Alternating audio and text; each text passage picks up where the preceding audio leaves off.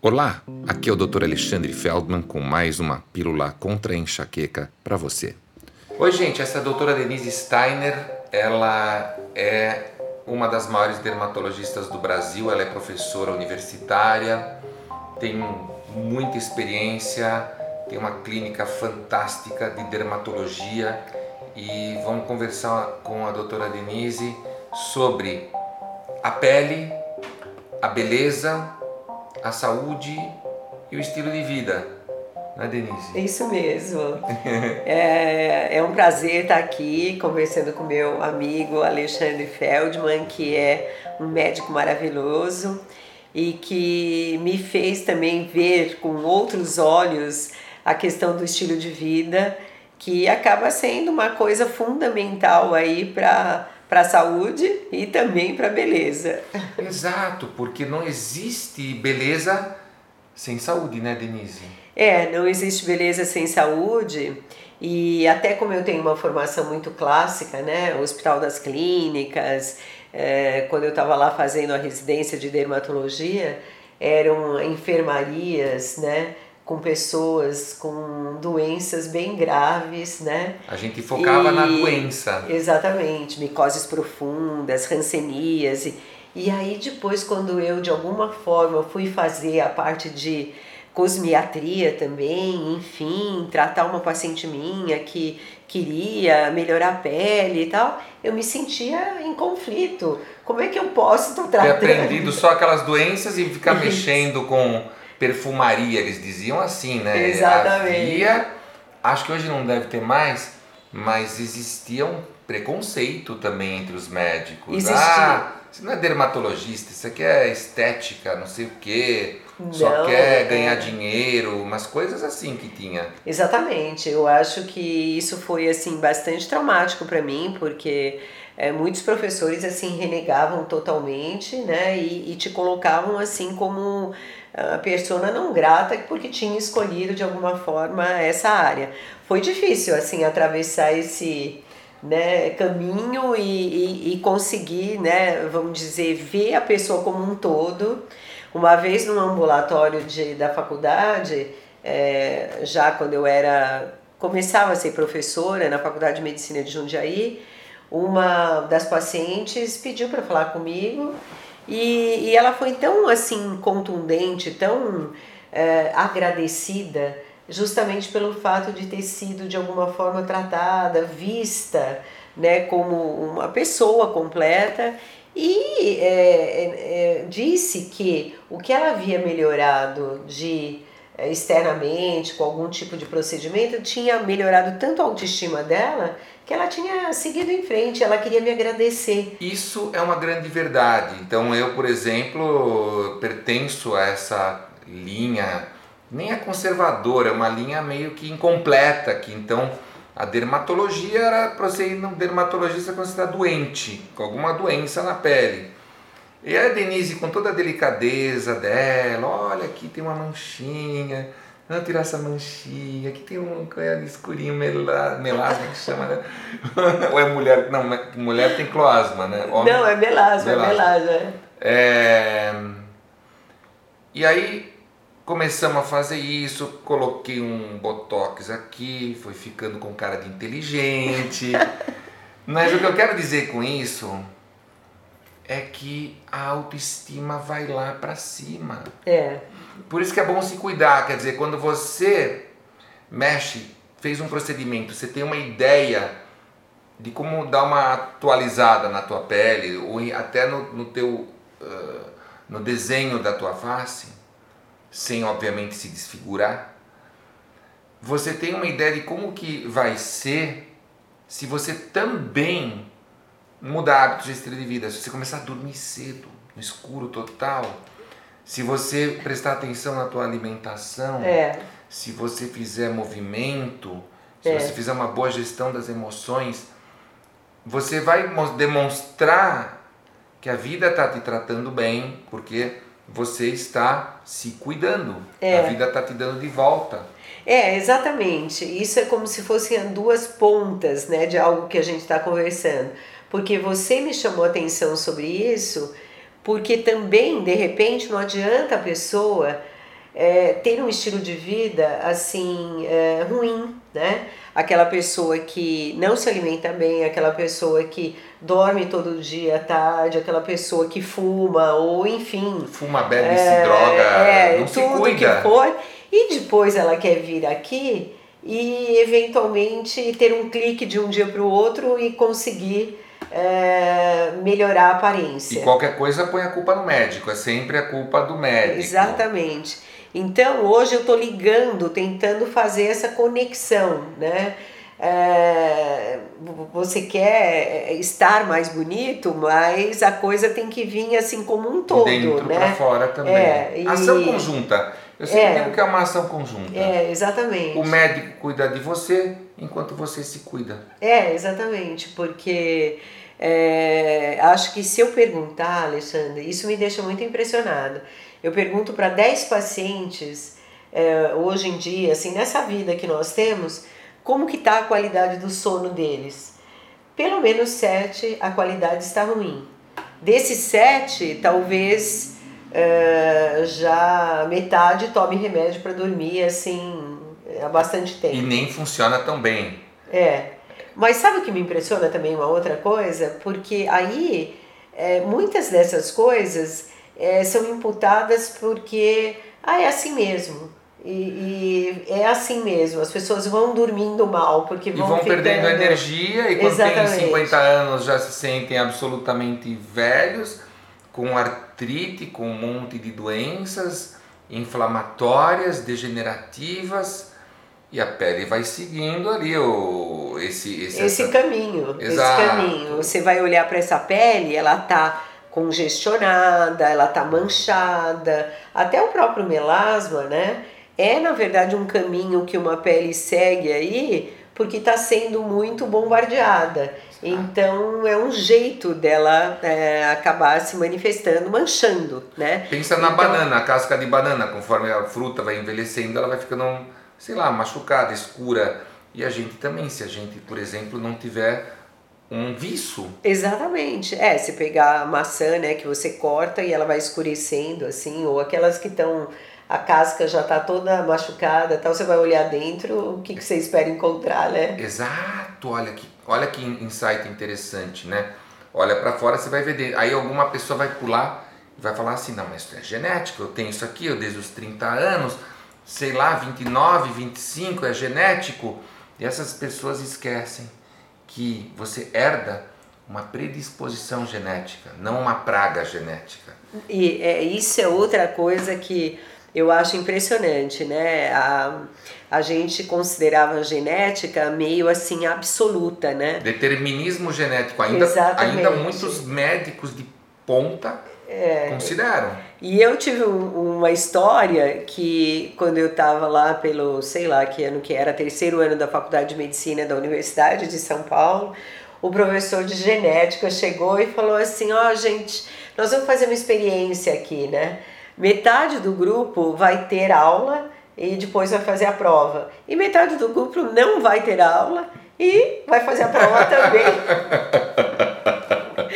imagina que né, imagina que peso que você dava para genética assim quer dizer é isso aí tá escrito é aquilo e pronto e, e eu fui do grupo que não tive aula e foi lá fazer a prova.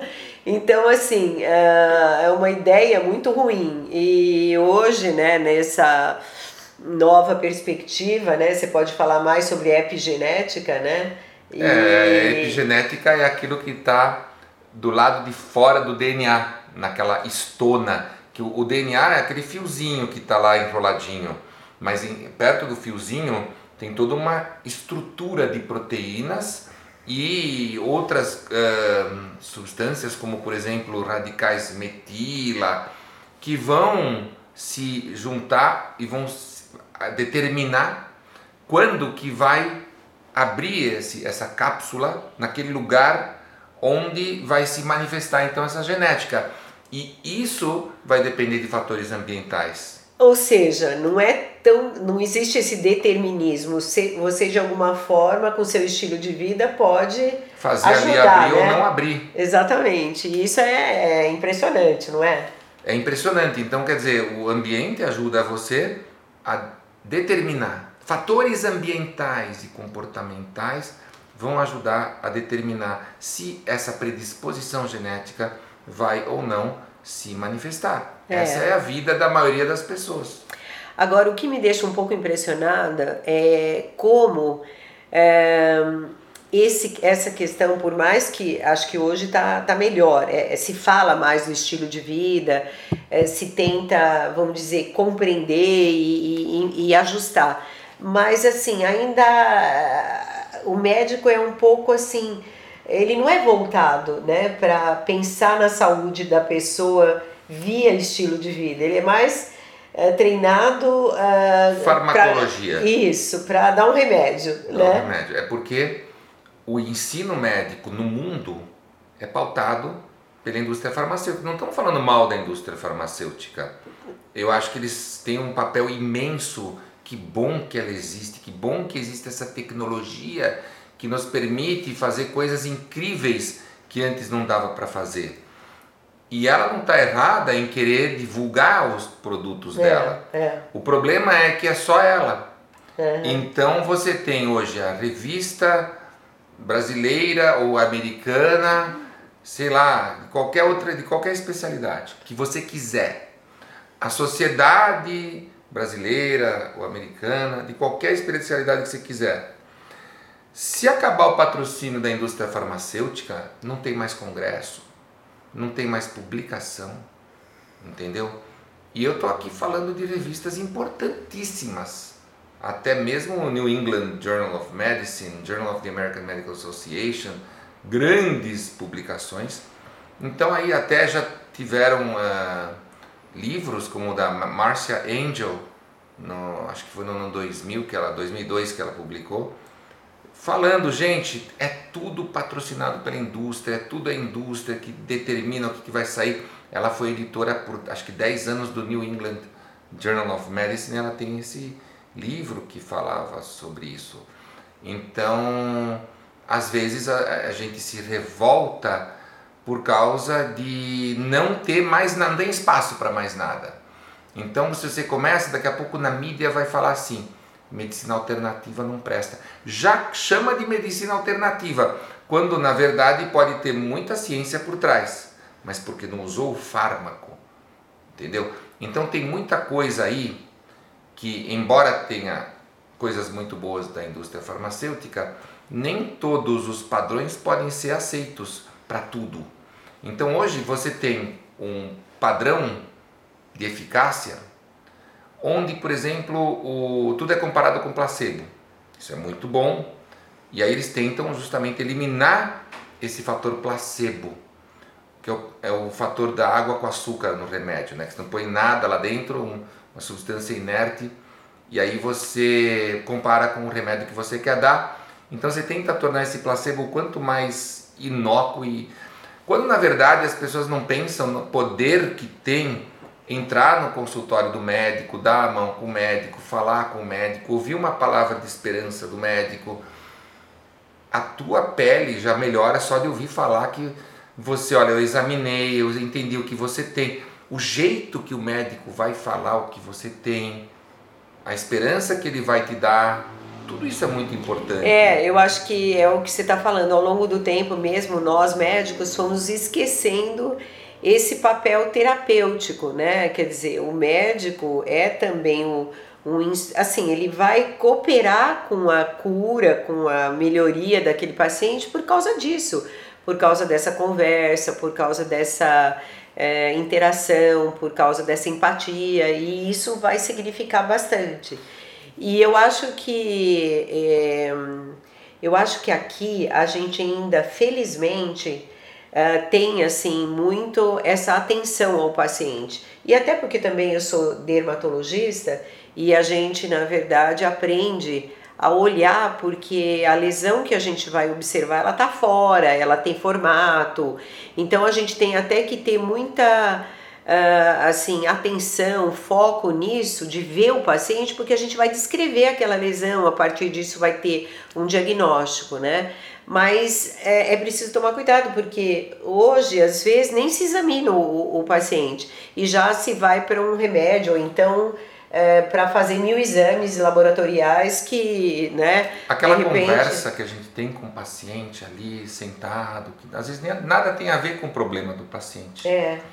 Esse paciente vai pessoas... perceber que você é gente, é. que você também compartilha de coisas que ele tem. E na hora que você propuser um tratamento que pode assustar o paciente, às vezes por ser agressivo, precisa desse tratamento, o paciente vai confiar muito mais em você. É, é. é, é vai entender que tem em você um ser humano que vai entender os, os possíveis efeitos colaterais, vão ser, vai dar para conversar.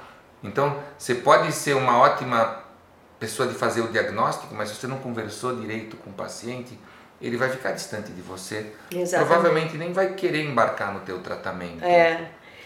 E justamente assim que começou né, essa questão de eu é, me formar, é, ter tido um aprendizado tão bom, uma formação tão boa, conhecer tantas doenças, mas de repente vinha uma paciente e eu ficava conversando com ela e ela, doutora, será que dá para melhorar um pouco minha pele, não sei o que, e vai, e vai, uma demanda. Naquele tempo, se a gente falasse de um hidratante. Já era uma grande já coisa. Era, não, mas os, alguns professores falavam: Isso tudo é bobagem, isso tudo é bobagem. E hoje você tem uma ciência né, em cima de, da hidratação, a dermatite atópica, é fundamental a hidratação para manter a barreira cutânea, que é a, a função da nossa pele, né, nos proteger, interagir. Então, olha como as coisas foram mudando foram. a partir de, de demandas que podem estar ligadas mais à aparência, mas de repente são de uma pessoa, né? Nós todos, nos, nos entre aspas, preocupamos com como nós estamos passando para nós mesmos quando olhamos no espelho e até mesmo para as outras pessoas, até nossos familiares. A gente quer ter uma sentir que as pessoas veem harmonia quando a gente está por perto e isso implica saúde e a pele mostra muito a tua saúde. Então é, é uma conclusão natural imaginar que o dermatologista vai ter um papel central. Se ele não tiver esse papel central, vai começar a entrar no mercado pessoas que nem formação em dermatologia têm e que percebem isso, mas não tem o mesmo background, não tem a mesma solidez de conhecimento é, enfim, porque tudo, todo procedimento é delicado, todo procedimento é, todo tratamento é um voo que você alça, né? É você vai pilotar e aí algumas vezes você pode ter alguma complicação porque simplesmente não está sendo ocupado às vezes pelo profissional que deveria ocupar isso. Não acha, Denise? Sim, eu acho que é, hoje em dia está havendo uma deturpação disso e às vezes é, é até difícil de você conversar porque muita pode parecer que você queira deter para você um tipo de, de conhecimento, é só, é, enfim, o dermatologista que, que lida com isso.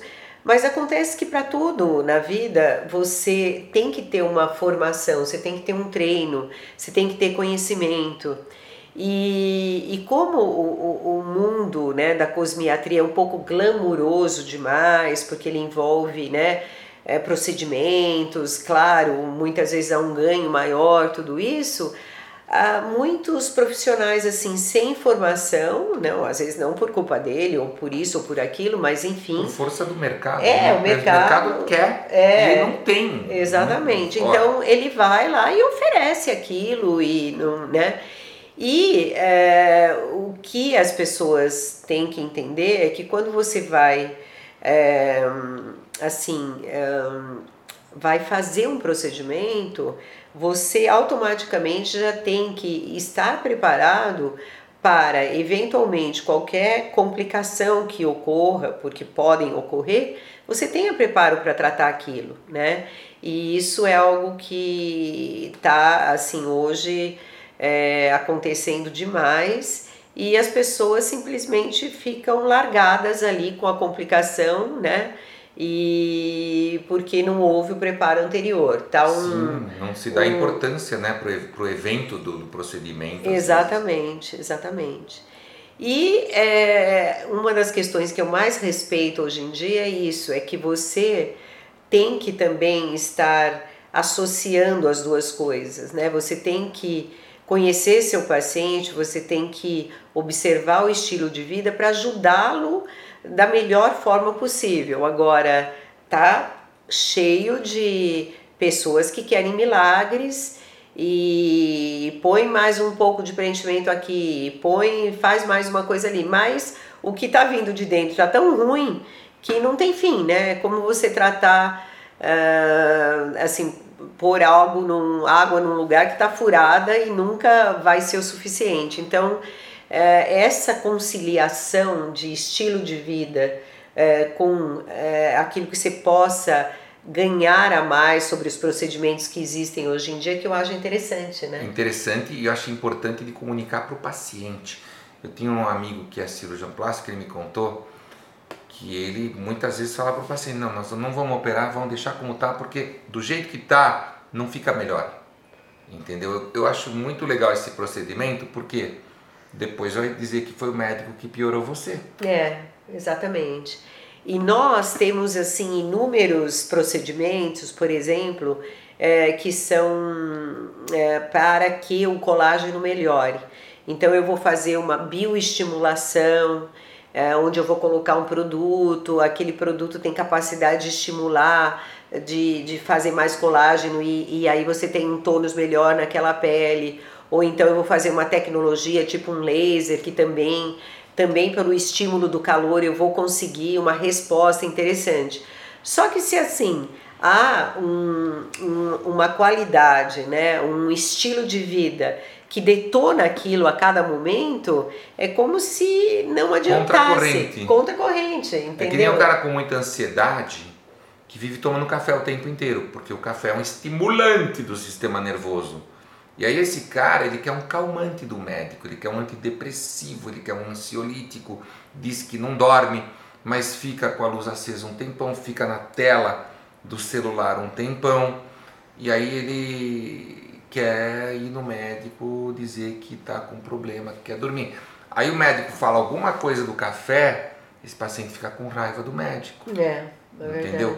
Mas eu prefiro pegar o paciente para mim que não fica com raiva e deixar o outro passar em outro médico até o dia que ele perceber que ele tem que voltar, ele tem que fazer a coisa certa no estilo de vida dele. É. Outro dia atendi um paciente e aí ele tinha acho que uns 50 e poucos anos, mas aí assim, ele já ele estava já com bastante sobrepeso, talvez até já tivesse entrando na, na obesidade. Ele já tinha tido algumas, alguma coisa cardiovascular assim importante, ele estava não conseguindo dormir, não conseguia dormir, é, dormia uma hora, acordava tal, e ele vinha porque queria tratar uma papada, né? Como é que você vai fazer isso? Ele já está no sobrepeso, aquela papada está é, se alimentando. Ele já está inflamado ali, daí eu vou lá, eu acho Vai isso. virar uma balbúrdia aquilo. Não, eu acho se aproveitar do paciente, né? Se você não, não conduz para a verdade, assim, o que, que adianta nesse momento você tirar um pouco de gordura aqui? Tá tudo. É, a pessoa é, só enxerga esse errado. pedaço aqui. É. Mas é difícil às vezes, porque é isso, porque cria-se uma expectativa, é, é difícil às vezes você é, ter um estilo de vida adequado. Difícil começar, não é? É, mas acho que cada pessoa se, se tem uma reação é, a alguma coisa. Porque eu me lembro de mim. Eu tava. É, todo mundo, nós médicos, parecemos santos que fazemos tudo certo, estilo de vida maravilhoso. E não é assim. Então todos nós passamos por caminhos mais difíceis, onde a gente às vezes ganha peso, não se sente bem, é, dorme se, mal. Não dorme mal, fica de mau humor, não se vê bem, se vê que está deteriorado, a roupa não entra. E aí eu, eu lembro que eu estava nessa situação e eu estava na Oscar Freire, uma rua aqui de São Paulo, que vem, tem muita loja, loja de roupa bonita tal. E aí a gente viu a Paty, minha esposa, falou num sapato olha que sapato legal. E era um sapato extremamente charmoso, tal, não era um sapato normal. Aí eu olhei, eu falei, eu quase entrei na loja. Eu falei assim, para mim, para ela, para quem quisesse escutar. Até esse sapato ficar bem em mim, porque o que, que adianta eu estar tá com esse corpo horrível e esse sapato bonito?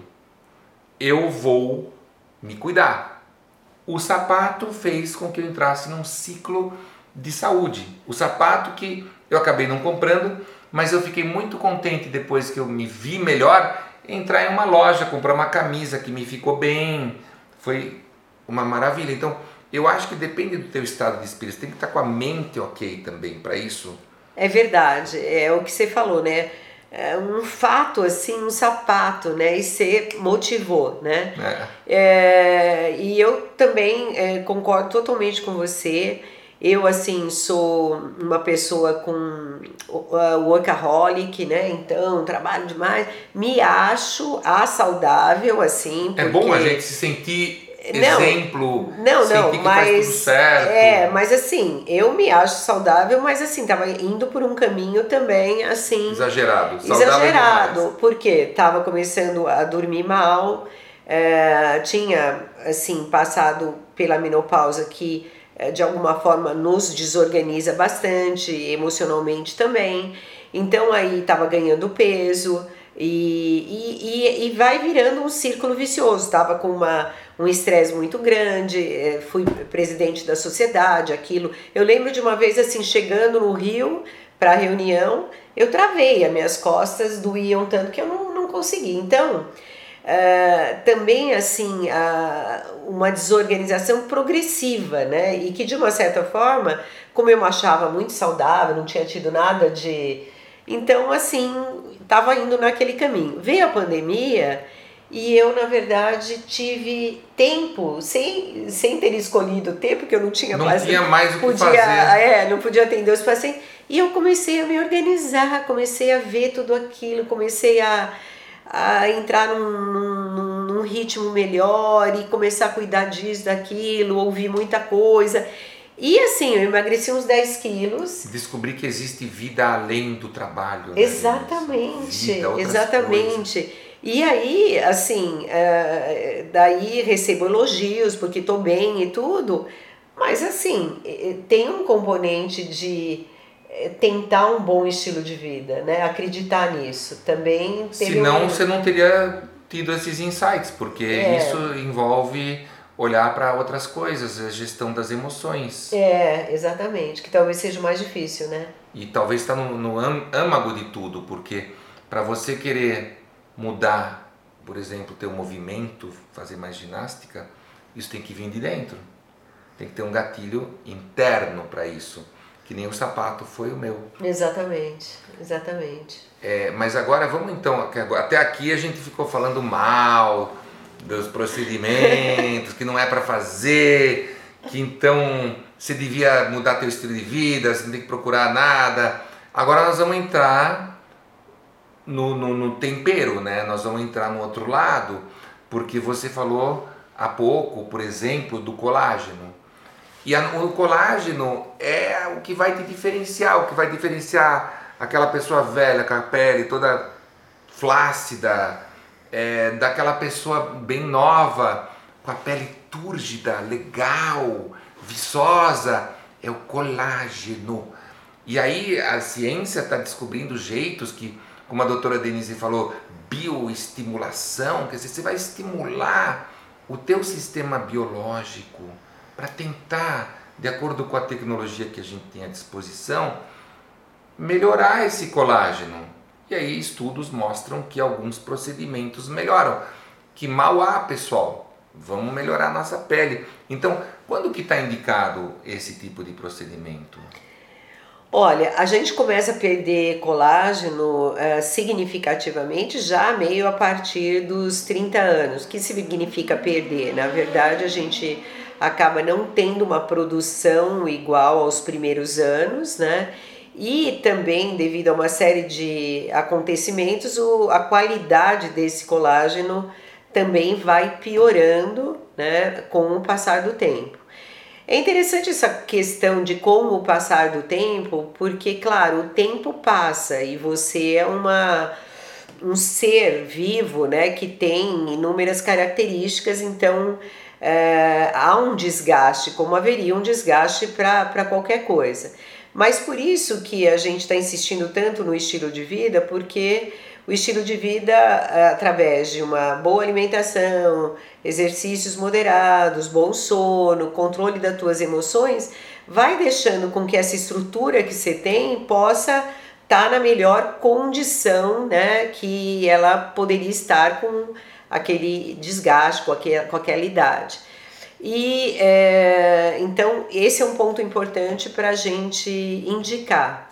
Hoje, uma pessoa bem cuidada, lá pelos 35 tal, já merece uma bioestimulação, que na verdade é como se você uh, tivesse um potencial de um creme melhor que você coloca lá dentro, você vai colocar uma substância que tem uma capacidade de dar um estímulo a mais para a produção de colágeno que você não teria sem ela, né? Como se fosse então, um creme interno, você vai colocar dentro da pele. Exatamente. Mas não é um creme. É uma substância. E isso é, ocorre porque a gente vai conhecendo mais sobre todas as estruturas, os receptores, toda a bioquímica que existe ali, vai vendo que tem essas possibilidades, né? Que você dá esse estímulo aqui e você vai ter aquela resposta ali.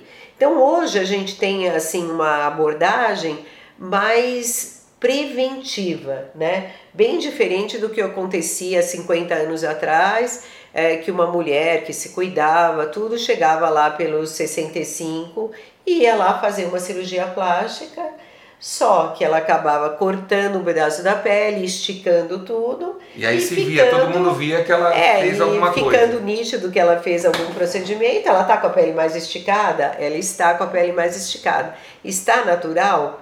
Não, nem tanto. Às vezes o olho muito arregalado e tal Nada contra a cirurgia plástica que tem toda. Hoje também isso evoluiu demais. Exatamente. Eu só estou dizendo que uh, o que se pretende hoje é ir aos poucos, né?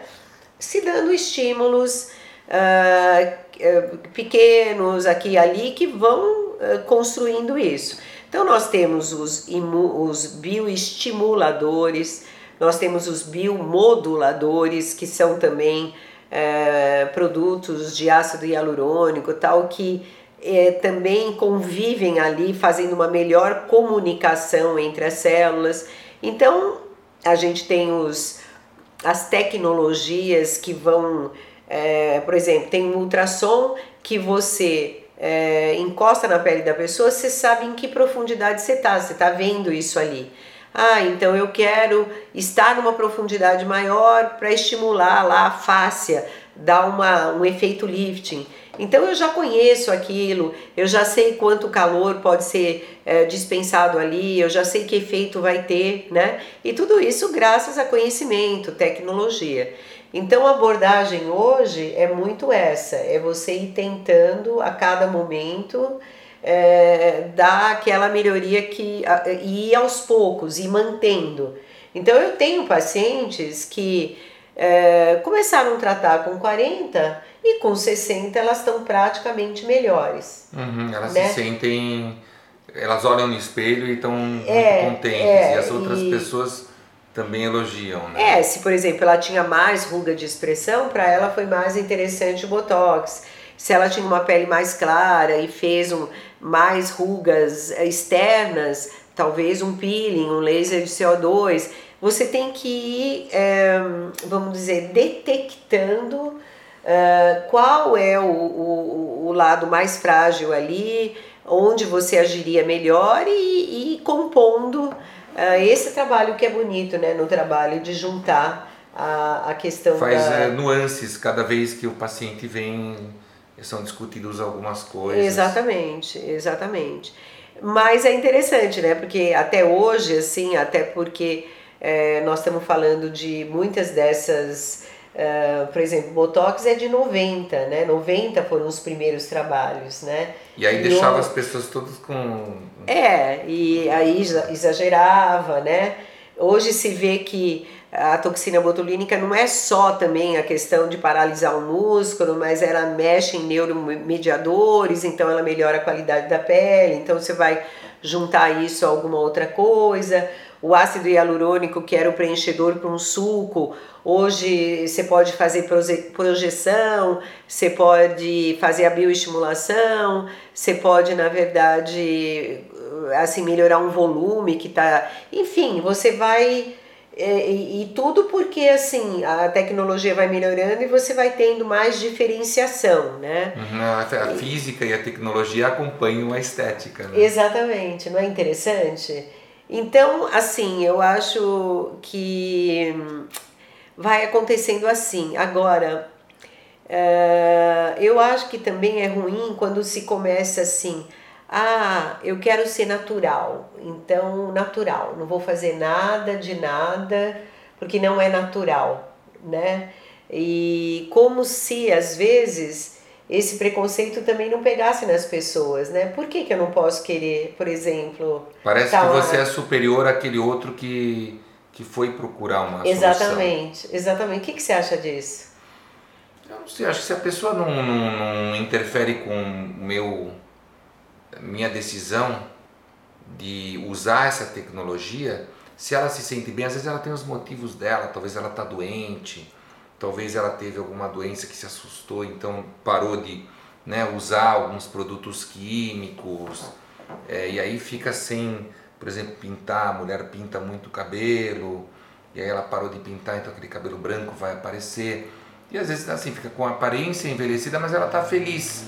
Aí, então, tudo, aí bem, tudo bem, tá tudo, tudo bem. bem. Eu, eu, também acho. Desde que você não seja contra eu fazer as minhas coisas, tá tudo certo. Os dois lados, né? Porque se é, eu quero deixar meu cabelo branco e me sinto bem, perfeito. Se eu não quero fazer maquiagem nenhuma porque eu me sinto bem e quero, eu que quero isso, ok, também tudo bem. Agora, se por outro lado eu quero, ou se por, por outro lado eu não vou sair de casa sem uma maquiagem, porque, enfim, ninguém também pode me criticar porque eu quero isso. Né? Exato, né? acho que nisso ah, cada um tem que ter o seu é, sua personalidade. Nem de um lado, nem de outro. Exato. Né? E os exageros vão acontecer dos dois lados. Exatamente. Vai ter aquela pessoa que, meu Deus do céu. e aquela que, meu Deus do céu, do outro lado, né? Não, não deixa quieto, não faz nada. Agora. Mas você sabe que isso também é, é. Nós somos pessoas, graças a Deus, né? Então uma, uma paciente que inclui, inclusive assim é, acadêmica, médica, estudiosíssima, é, veio uma vez e entramos talvez nesse assunto, ela falou, é, eu não quero fazer nada, porque tudo isso é uma futilidade e não sei o que, uma besteira, tarará, a radical de um lado. É claro, você vai fazer o que você quiser fazer e tudo. Passou o tempo. Um bom tempo depois ela volta, tinha se separado do marido e não sei o que.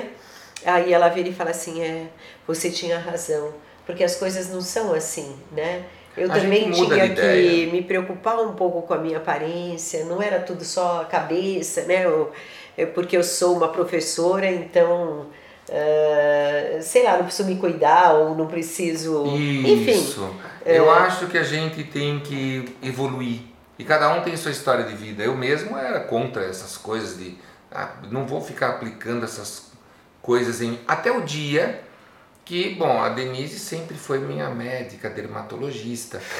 Então ela sempre, né, aquela coisa, é uma pessoa extremamente respeita o teu espaço. Então, ó, vim fazer isso aqui, vou fazer isso aqui. Até o dia que eu descobri alguma coisa, que eu vejo esse, essa clínica linda com tanta coisa, aí eu comecei a ficar curioso. Não, mas você é um exemplo excelente assim de abertura, né? Foi enxergando alguma outra coisa e fez, e não Demorou. era porque tinha Demorou. falado isso que não ia fazer aquilo, né? Eu acho que é importante também a gente ser flexível, né? Eu diria que sim, inclusive se a gente fala em envelhecimento, o que é o envelhecimento se não a rigidez? É, pois é. Não, nada de cabeça, de tudo. É, é, exatamente. E, mas então falando de, de produtos, por falar em envelhecimento, só deixa eu falar essa, porque eu acho tão bonitinha. Eu tenho uma paciente que tem 84, né? ela, eu tenho várias pacientes, aliás, isso é impressionante, né? Ah, no começo do meu consultório, assim, um ou outro com 80 anos vinha se arrastando por causa de algum problema, assim, enfim. Hoje estão bem melhores. Hoje tem muitas senhoras saltitantes, uh, senhores elegantes com 90 e tal, e todos, né, assim. Está mudando e, mesmo. E essa também se trata e se cuida. Até um dia eu falei para ela, ah, mas por que, que você não faz a a faculdade de terceira idade. Ela, é, não gosta desse negócio de terceira faculdade de terceira idade. Faz a da primeira mesmo, tenta no vestibular. E aí ela falou assim, é, e depois assim, quando me perguntam que idade eu tenho, eu falo, depende. Hoje eu nasci com 15 anos, hoje eu acordei com 15 anos, amanhã eu tô com 25, depende do meu estado de espírito.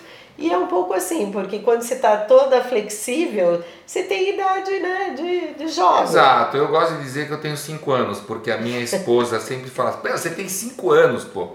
E você então, gostou? Gostei, 5 anos, tá ótimo. Entendeu? É. Aí, falando em produto, eu sempre fiquei me perguntando, até hoje me pergunto, o exagero, será que tem problema? Porque de bem ou de mal, todos esses produtos têm algum conservante, tem algum, sei lá, parabeno, se não é parabeno, algum outro uh, bactericida, antibiótico, porque ele precisa de vida de prateleira. Isso a gente até conversei com você quando eu estava muito mais, muito mais focado nisso anos atrás. É, verdade. O um, que, que você acha disso? Isso, isso hoje eu vejo como um convite para não ser exagerado. Eu acho que tudo é o, o não exagero, nem para um lado nem para o outro. Eu acho que assim, é, de uma maneira geral, há, houve também uma evolução muito grande de, da questão dos produtos industrializados, né? muito conhecimento, muita melhoria. E também houve muita concorrência, porque nos últimos anos também, até as próprias as grandes marcas e tal, elas têm que olhar um pouco em volta, assim, se mexer um pouco, porque muitas marcas menores, com às vezes propostas mais naturais, também chegam e isso tem que, enfim, eh, ser discutido. Agora, de uma maneira geral, eh, as quantidades colocadas desses produtos, quer dizer, até por exigência do mercado, os produtos todos foram melhorando, né? Foram sendo retirados. É uma limitação. É uma limitação. Porque... Você não consegue distribuir para o mundo inteiro e, e, e, garantir que a pessoa vai comprar Você tem que ter lá no que, é Afeganistão, é... na, na loja, aquele mesmo produto que foi fabricado há cinco meses atrás. Você não pode esperar, mas eu penso que deve ter um equilíbrio, você não precisa rejeitar completamente, porque na medicina a gente sempre fala o seguinte: você tem que pensar no bem que a, o remédio vai te fazer versus o mal que o remédio pode te fazer. Então, é, o remédio lá é bom, mas ele pode acabar com o teu rim, pode acabar com o teu coração, pode acabar com o teu fígado. E aí, que, que bom, depende. Você já estava pensando que eu não ia recomendar esse remédio, né? E se a doença for tal que você tem, sem esse remédio, uma chance de 90% de morrer? Com o remédio, você tem uma chance de 50% de morrer. Não, e outra coisa, eu acho que para nós, na área de dermatologia, dá para usar como exemplo disso que você está falando o, o próprio Roacutan, né? Ou, nem, sem querer citar nomes comerciais, mas a isotretinoína, que é aquela substância que é, trata acne. acne, né? A acne é muito mais perturbadora do que parece para os adolescentes e jovens, né? Muito. Então, assim, leva muitas vezes a uma depressão e tudo.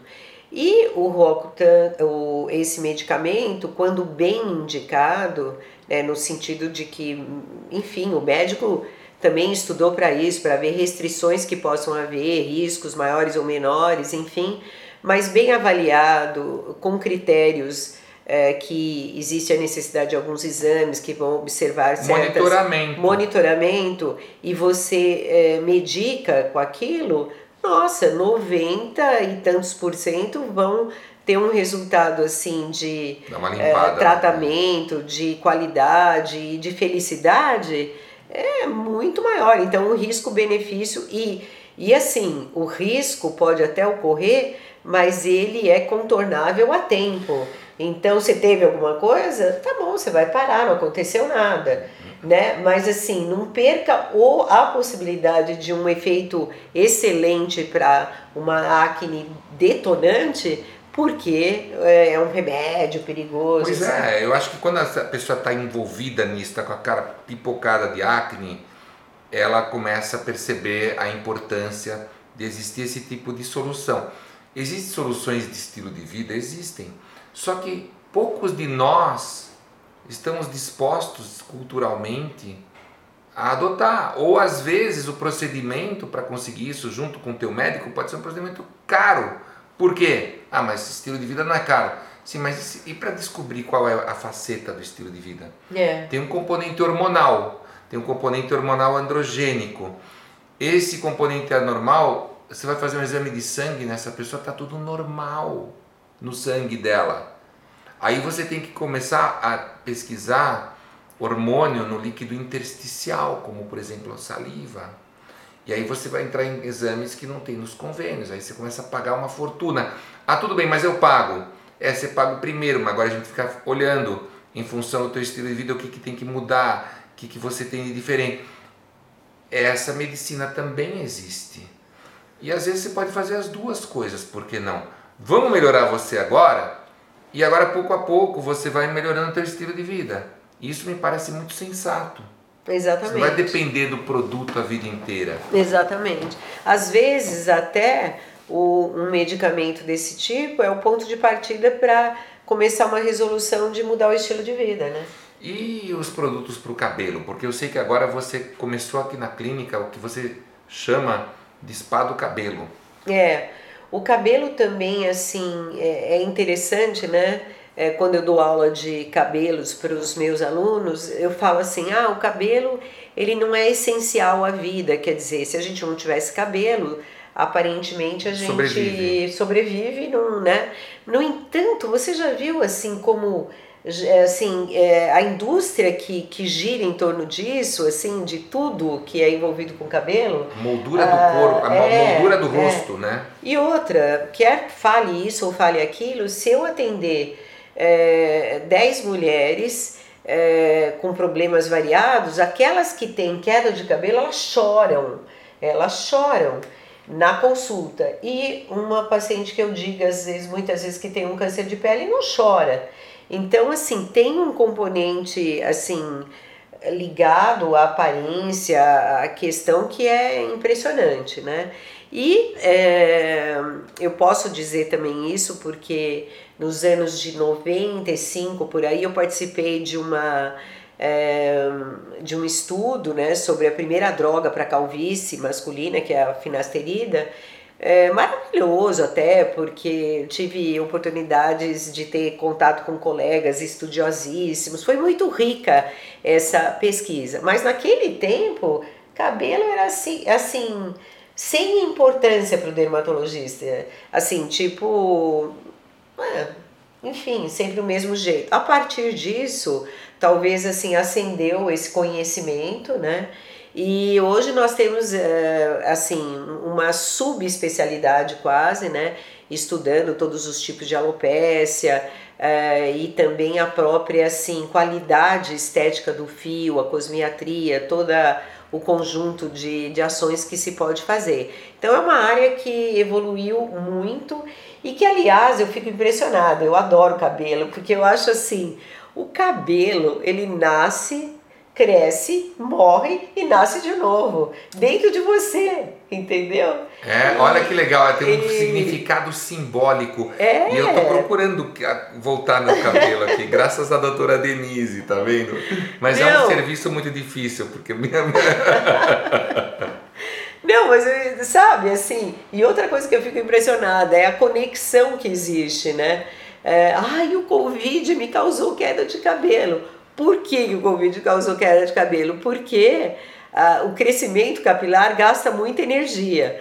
A hora que você é atacada por esse vírus que causa uma inflamação, vai fazer você se mobilizar, gastar energia. Qualquer vírus, qualquer virose. Qualquer virose, né? Essa chamou a atenção aí. Então, o teu organismo, que é super sábio, ele fala assim: para de cair, de crescer o cabelo. E eles entram todo na fase de repouso e caem. Então, assim, você está tendo queda para preservar uma energia que nesse momento está sendo utilizado para outra coisa, né? E uma das coisas que vão demandar essa energia, estresse. Você começa a ter muito estresse, você começa a dormir muito tarde, entendeu? E aí teu corpo precisa parar processos como o do cabelo para se, se, se manter. Exatamente. Então o cabelo ele funciona como um anexo nesse sentido. Então, se tiver tudo bem, ele é o segundo lugar do organismo assim em troca celular, em crescimento e tal.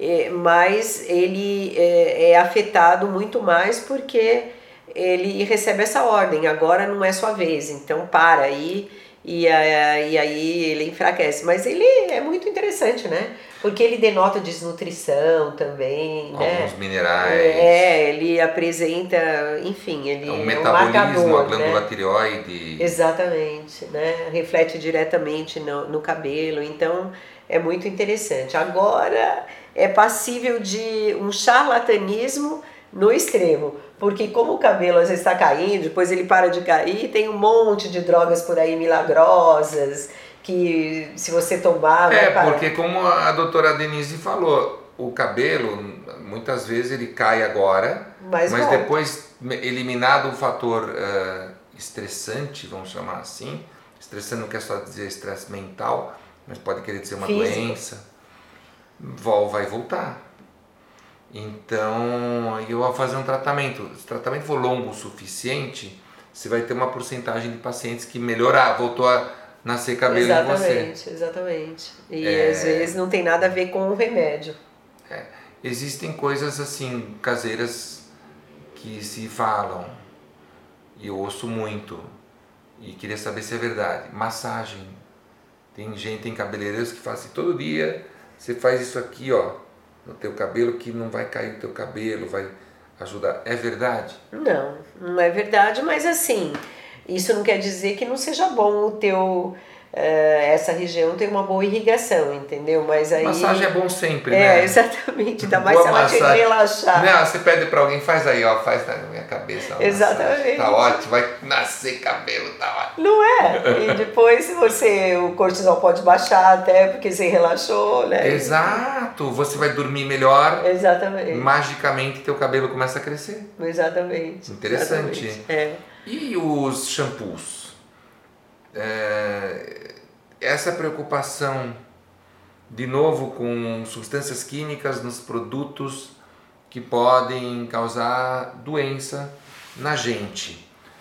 A pessoa, como é que é? Tem que tomar um cuidado especial? Qualquer uh, shampoo normal da farmácia está ok hoje em dia?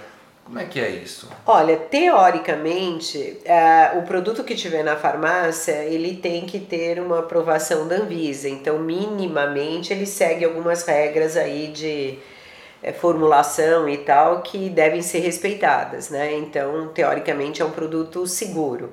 Agora, uh, as pessoas têm um pouquinho de dificuldade de entender, né? Mas o shampoo, no final das contas, é um limpador, né?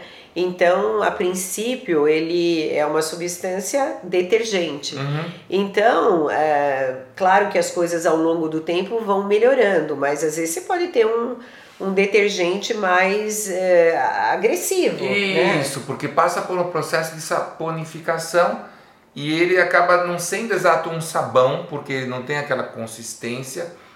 Tem essa parte comercial de transformar ele num líquido, aí ele é. fica mais, mais químico nessa hora. Você acha que um bom e velho sabão de coco bem feito poderia ser melhor do que um shampoo? Eu acho que hoje essa indústria já evoluiu demais, então os shampoos eles já têm uma mistura de, uh, do, do, da limpeza, né, com também a, o condicionamento, porque você tem que uh, melhorar as cargas elétricas que ficam. Então, assim, não dá mais para comparar hoje em dia com as possibilidades que você tem é, usar um sabão de coco, que o cabelo vai ficar Mas, mas já tem shampoos de todos os tipos, né? Já tem, é, assim, máscaras é, super especiais, né? O, a qualidade com... Aqui que nós temos uma miscigenação e tem o cabelo afro, que o cabelo é um pouco mais encaracolado, mais frágil, então tem todo um estudo em cima disso. Então, assim, a tecnologia nessa área é, avançou demais porque teve demandas e, e hoje nós estamos numa situação bem melhor. Doenças da pele, é, os tais dos cânceres de pele, né? Nós temos o basocelular, espinocelular, são as e formas o melanoma. E o melanoma. É, é, que eu quis falar do melanoma depois porque esse seria é. o mais maligno é. de todos é, eles. É. é porque às vezes o público, né, a pessoa, eu vejo como médico, né, a pessoa liga para mim, olha, já estou encomendando o caixão aqui, fui fazer um teste de pele, chegou o resultado, carcinoma basocelular. Falo, calma, isso aqui está tudo bem, não sei o que. Então, em rápidas palavras, não é para descuidar, né? Você deve tirar todas as lesões que, né? Mas também não precisa sair por aí achando que é o último suspiro, não é isso? Isso, é exatamente isso. Na verdade, é, esses três que foram citados, carcinoma basocelular, carcinoma espinocelular e depois o melanoma, eles são os mais comuns, né, os mais frequentes. E esses dois primeiros, eles estão muito relacionados com esses riscos maiores, mais quantidade de sol, um maior número de queimaduras ao longo da vida, pele mais clara, Desnutrição, né? mau estilo de vida. É, exatamente. Associado é... a, a, a, predisposições genéticas. É, porque uma coisa, né, que como médico a gente tem que dizer, e, e já que a gente é defensor e e é estimulador de um bom estilo de vida, é que na verdade a gente provavelmente estaria todos os dias uh, fazendo células cancerosas, né? hoje eu tô aqui, assim, tem ali uma célulazinha minha que não se saiu tão bem, seria uma célula cancerosa mas o meu organismo como um todo, hum, se mantendo saudável, imunologicamente mais né, apto, preparado, né? apto, competente. ele vai ali dando conta de eliminar aquela célulazinha e tal. Agora, quando aquilo vem à tona, é porque houve uma brecha ali, né, aconteceu, e nada mais é também do que um, um, uma célula se multiplicando uh, de uma forma irregular. In, é, irregular, mais incontrolável. Anômala. É. Agora, isso que o doutor Alexandre falou é muito importante. O carcinoma basocelular, ele dificilmente dá metástase, e isso já torna aquilo muito mais controlável. Então, a lesão é diagnosticada, é retirada, acabou, você é, sarou, né? Uh, comece a tomar um pouco mais de, de atenção a isso. O espino celular já é um pouquinho mais chato, compromete a área da boca muitas vezes, ou está numa ferida, então ele já é um pouquinho mais agressivo, mas de qualquer forma, em geral, quando diagnosticado também precocemente, retirou, acabou. O melanoma que é o mais chato porque ele é o mais traiçoeiro, né? Porque você está olhando para ele, ah, então você foi no médico, ah, não, tudo bem. Uh, na verdade, esse também é um dos perigos de em alguém que não é dermatologista e, uhum. e que se diz dermatologista. Não, porque daí você, seis meses depois, você vai resolver procurar, aí ele já encontrou lá um vasinho, já voou para longe, já deu uma metástase. É, o que eu faço normalmente, eu vou na doutora Denise, aí eu falo, Denise, tá vendo essa manchinha aqui? Tira ela para mim. Ela, ela olha não, aqui não tem nada, não precisa tirar. Não, mas tira. Porque eu não quero esperar o dia que você vai olhar isso aqui e vai falar: Isso aqui tem que tirar. É. Aí eu já vou lá e tiro. Então, essa coisa de prevenção envolve, claro, o médico vai olhar e aí eu não sei realmente qual é o, o protocolo do, do, do médico, porque eu, eu me incomodo um pouco. Às vezes eu estou com um paciente meu e eu estou examinando, falo, vai no médico, tira esse negócio. Ela vai falar que não é para tirar. Aí você fala que quer tirar, mesmo assim.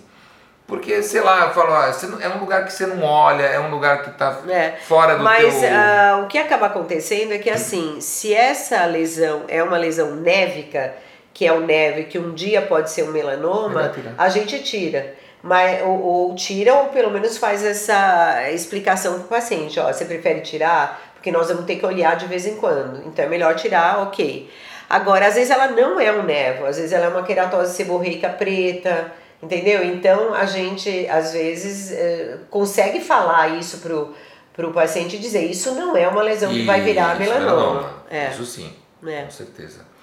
É, eu acho que nós estamos uh, com uma hora. Poxa, hora é gostoso é conversar com você. então assim, gente, é, vamos terminar a nossa conversa com uma ideia da doutora Denise sobre como você pode se cuidar melhor. Pode falar, se, se quiser falar que para se cuidar melhor tem que ir no dermatologista, pode. Se quiser falar que não tem, também pode.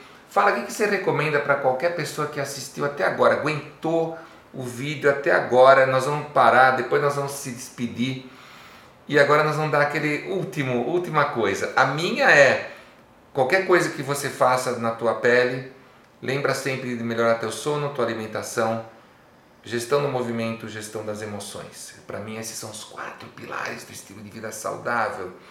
E aí você vai ser feliz cuidando da tua pele com um médico dermatologista que te acolha, né? Que te acolha desde a hora que você está marcando a consulta com a secretária, com as assistentes, e que vai te acolher no consultório, que você, você vai se sentir bem. Eu acho que isso a medicina é fazer a pessoa melhorar a qualidade de vida, a pessoa se sentir bem. Eu acho importante. É.